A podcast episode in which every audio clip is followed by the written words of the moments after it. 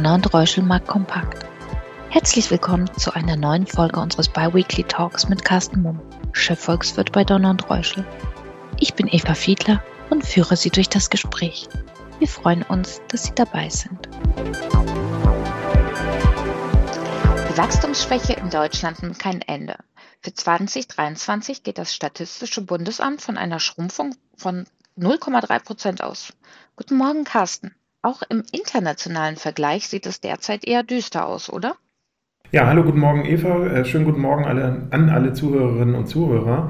Äh, das ist so. Deutschland hat die rote Wachstumslaterne inne. Das wissen wir ja schon seit einigen Monaten und Quartalen. Und das hat sich jetzt, nachdem die offiziellen Zahlen veröffentlicht wurden, für 2023 auch nicht verändert. Wenn wir mal vergleichen, die Weltwirtschaft äh, wird im vergangenen Jahr so knapp um die 3% gewachsen sein. China beispielsweise hat gerade ja offizielle Wachstumszahlen verkündet, 5,2% Wachstum im letzten Jahr. Ähm, da kann man nicht hundertprozentig davon ausgehen, dass das genau die exakten tatsächlichen Wachstumsraten sind, aber äh, zumindest ähm, ist die chinesische Volkswirtschaft ein ganzes Stück weit gewachsen. Äh, die USA werden bei einem Wachstum zwischen 2 und 2,5 Prozent gelegen haben im letzten Jahr und die Eurozone ungefähr plus 0,5 Prozent. Also Deutschland ähm, liegt da wirklich ganz hinten mit einem negativen Wachstum. Äh, besonders gravierend um das mal so auszudrücken, werden diese Wachstumsdaten dann noch, wenn wir nicht nur auf das Jahr 2023 mal zurückschauen, sondern wenn wir mal schauen, wie eigentlich die gesamtwirtschaftliche Wertschöpfung ist im Vergleich zur Zeit von vor der Corona-Krise, also dem vierten Quartal 2019. Und da kann man erkennen, dass äh, Deutschland, die deutsche Volkswirtschaft es gerade mal ebenso geschafft hat, diese Corona-Delle wieder auszubügeln. Also wir sind auf dem Stand gesamtwirtschaftlich äh, vom vierten Quartal 2019, während andere Volkswirtschaften wie die USA beispielsweise, Kanada, Japan, aber auch Frankreich äh, dieses Vor-Corona-Krisenniveau schon weit übertroffen haben. Und äh, wenn wir jetzt nach vorne blicken, nochmal ganz kurz auf 2024, da sieht es zumindest jetzt am Jahresanfang so aus, dass Deutschland hier weiter ganz hinten rangiert in der Wachstumsrangliste. Hm. Schwache Exportdaten, vergleichsweise hohe Energiepreise, ein Umfeld diverser Unsicherheitsfaktoren und auch altbekannte Themen wie Bürokratie. Welches sind deiner Meinung nach weitere Faktoren, die die Zukunftsfähigkeit Deutschlands untergraben könnten? Ja, wir müssen an dieser Stelle zwei wesentliche Entwicklungen unterscheiden. Zum einen sehen wir weltwirtschaftlich eine globale Nachfrageschwäche. Vor allen Dingen die Industrie weltweit steckt schon seit Monaten und Quartalen in einer Rezession. Die Industrieproduktion schrumpft weltweit und darunter leidet natürlich insbesondere die sehr exportabhängige deutsche Industrie und die gesamte deutsche Volkswirtschaft ist sehr wiederum fokussiert auf dieses Thema exportorientierte Industrie. Das ist sozusagen die zyklische Schwäche der Weltwirtschaft, äh, die Deutschland einfach überproportional trifft wegen des ähm, besonderen Geschäftsmodells Deutschlands. Äh, der Vorteil ist, wenn man so möchte, dass diese zyklische Schwäche eben mal nach unten, mal nach oben geht oder die Zyklik ähm, immer nach unten und nach oben geht. Und das heißt auch, wir werden hier eine gewisse, zwar eine schwache, aber eine gewisse Erholungstendenz in den nächsten Monaten im Laufe des Jahres sehen. Darüber hinaus und der Beleg ist eigentlich der Punkt, den ich eben gerade angesprochen habe, nämlich dass viele Volkswirtschaften schon das Vor-Corona-Krisenniveau weit überschritten haben, Deutschland aber noch nicht. Äh, darüber hinaus gibt es eben diese strukturellen Wachstumsbremsen, von denen du eben schon einige genannt hast.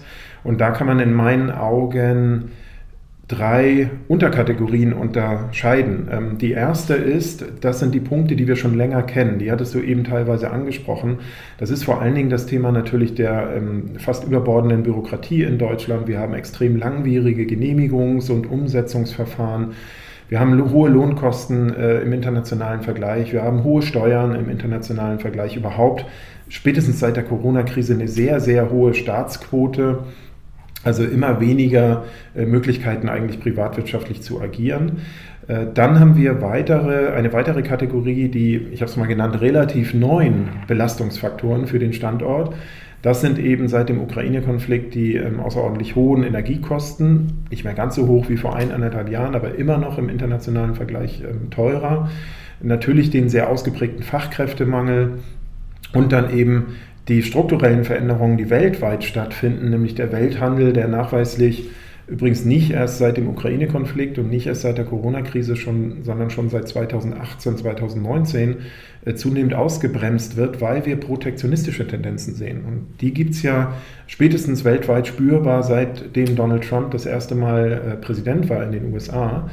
Und das belastet einfach strukturell eben dieses exportorientierte Geschäftsmodell Deutschlands und ähm, damit eben auch diese hohe Abhängigkeit vom Export, die äh, der deutschen Volkswirtschaft jahrzehntelang geholfen hat, die sozusagen Wachstumsmotor war, äh, die wird jetzt ein Stück weit hier zum Bremsklotz. Und dann die dritte Kategorie, die in meinen Augen immer wichtiger wird und ähm, immer spürbar, spürbarer auch ist, das ist, ähm, dass wir in Deutschland einfach eine fehlende Aufbruchsstimmung haben und ähm, immer mehr zur Kenntnis nehmen müssen, dass wichtige politische Entscheider ähm, offensichtlich hier keine langfristig wirksamen Konzepte haben, sondern immer, immer noch, muss man sagen, ähm, wie seit Corona gewohnt, eigentlich dabei sind, hier kurzfristige Brände zu löschen.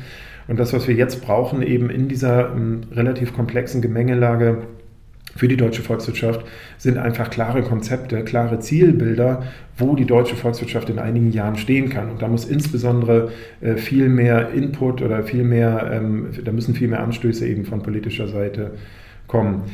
Diese Dinge, die wir angesprochen haben, wie Bürokratie, hohe Kosten und so weiter, die konnte man eben, die sind ja nicht neu, die konnte man einige Jahre lang noch überkompensieren, weil der Welthandel eben gut gelaufen ist. Ähm, wenn jetzt aber eben alle oder so viele Punkte ähm, gerade negativ wirken auf den Standort, äh, dann brauchen wir ja einfach ein komplettes Umdenken. Hm.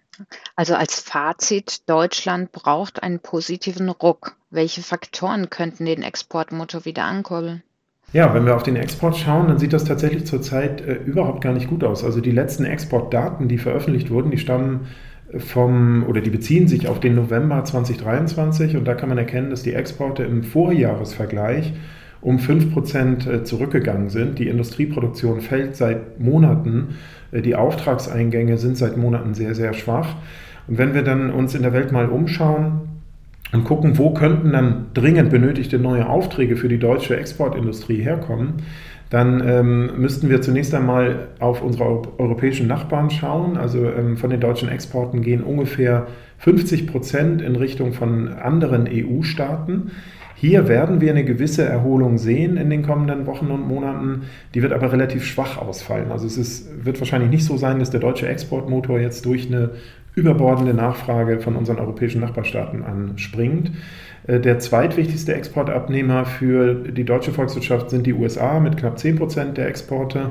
Äh, da sehen wir in den kommenden Monaten aller Wahrscheinlichkeit nach eine relativ deutliche wirtschaftliche Abkühlung. Also hier werden die Exporte eher zurückgehen, als dass sie weiter steigen. Und dann kommt der drittgrößte oder wichtigste Exportabnehmer für Deutschland in den Blickpunkt und das ist China mit ungefähr 6 Prozent der Exporte. Und China überrascht seit Quartalen allerdings negativ, was das Wachstum angeht. Das erste Quartal 2023 war noch recht positiv, seitdem sind die Wachstumsraten aber schwach und vor allen Dingen die chinesische Industrie ist eben auch relativ schwach aufgestellt oder ist ein wichtiger Faktor dafür, dass global wir in einer Industrierezession stecken. Was müsste also passieren für den deutschen Exportmotor? Die Industrienachfrage weltweit müsste sich stabilisieren.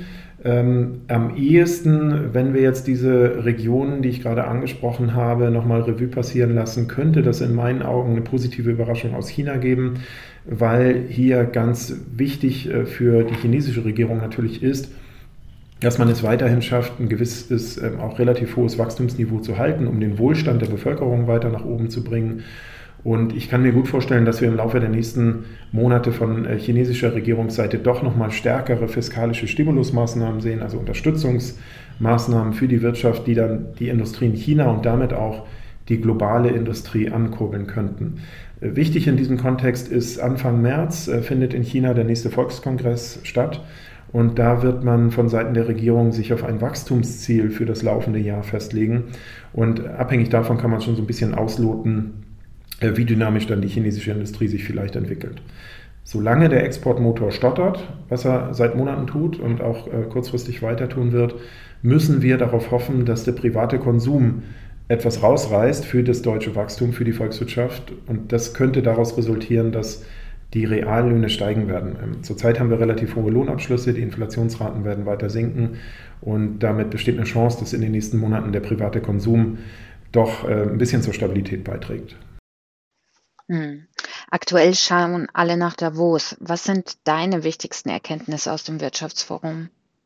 Ja, da gibt es tatsächlich einige ganz, ganz wichtige Erkenntnisse. Äh, zunächst einmal das Motto der Veranstaltung, Vertrauen wiederherstellen und Kooperation ausbauen. Und das ist natürlich schon sehr, sehr vielsagend, finde ich. Das, was wir in den letzten Jahren gesehen haben, ist nämlich das Gegenteil von Wiederherstellung von Vertrauen und das Gegenteil von einem Ausbauen von Kooperation. Die Welt driftet ja auseinander. Wir haben in den letzten Jahren diverse Rückschritte äh, gemacht. Äh, Kooperation ist zurückgeschraubt worden. Globalisierung wird zumindest nicht mehr so weitergetrieben, wie das jahrzehntelang der Fall war.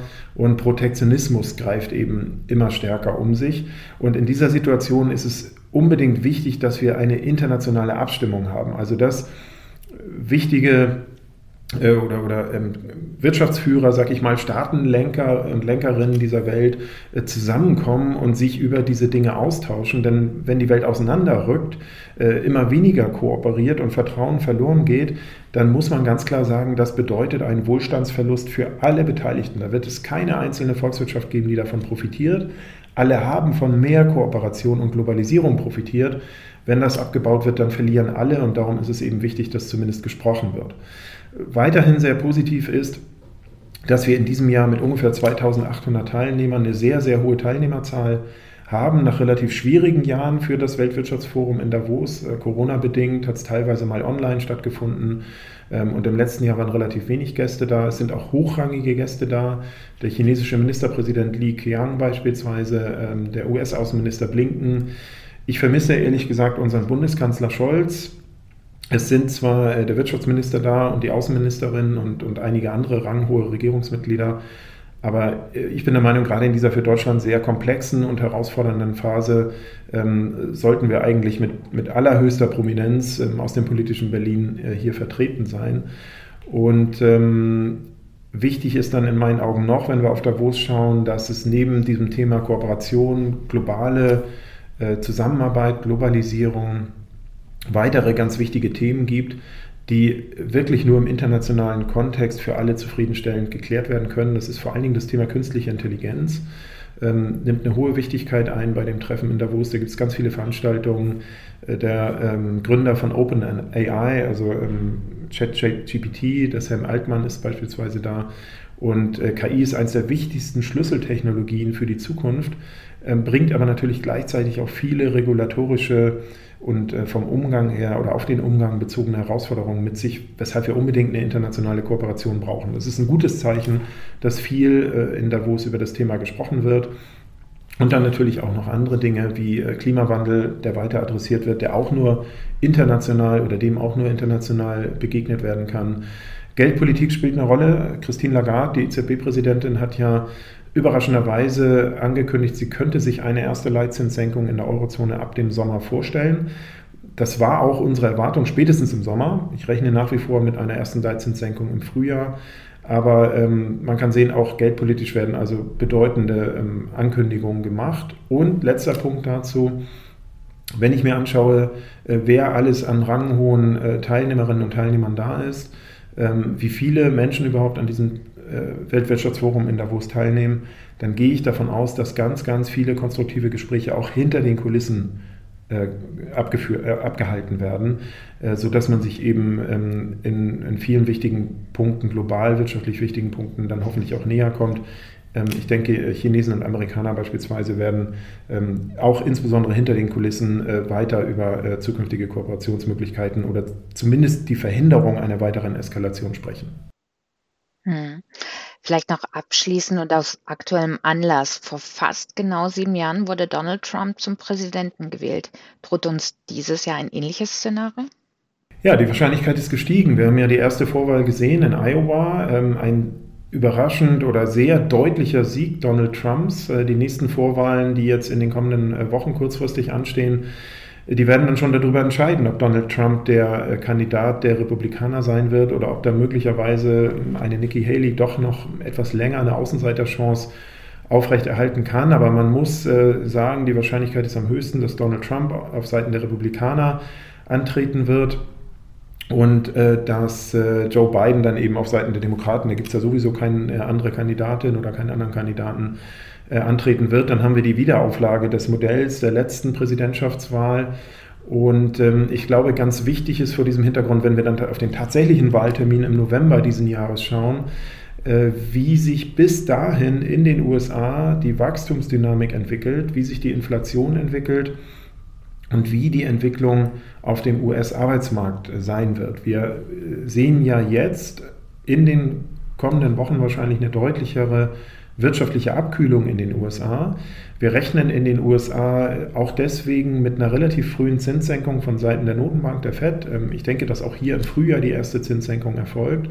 Und äh, eine ganz wichtige Frage für die Chancen von Joe Biden, vom Amtsinhaber, wird dann sein, ähm, wird es der US-Volkswirtschaft gelingen, rechtzeitig vor dem Wahltermin die Wirtschaftswachstumskurve sozusagen wieder nach oben zu drehen, äh, die Inflation weiter zu drücken und den Arbeitsmarkt, der wahrscheinlich auch schwächer ausfallen wird, also Arbeitslosigkeit wird steigen kurzfristig, äh, den Arbeitsmarkt wieder zu stabilisieren. Wenn das gelingt, äh, also die Wirtschaft sich dann wieder auf dem Wege der Besserung, der Kräftigung befindet, dann steigt das oder erhöht das die Chancen für Joe Biden, wenn diese Wachstumsschwäche, die wir jetzt erwarten in den USA, sich bis über den Wahltermin hinausschiebt dann ähm, stehen die Chancen in meinen Augen für Donald Trump besonders gut. Also Trump auch als neuer alter Präsident ist ein realistisches Szenario, damit müssen wir uns auseinandersetzen.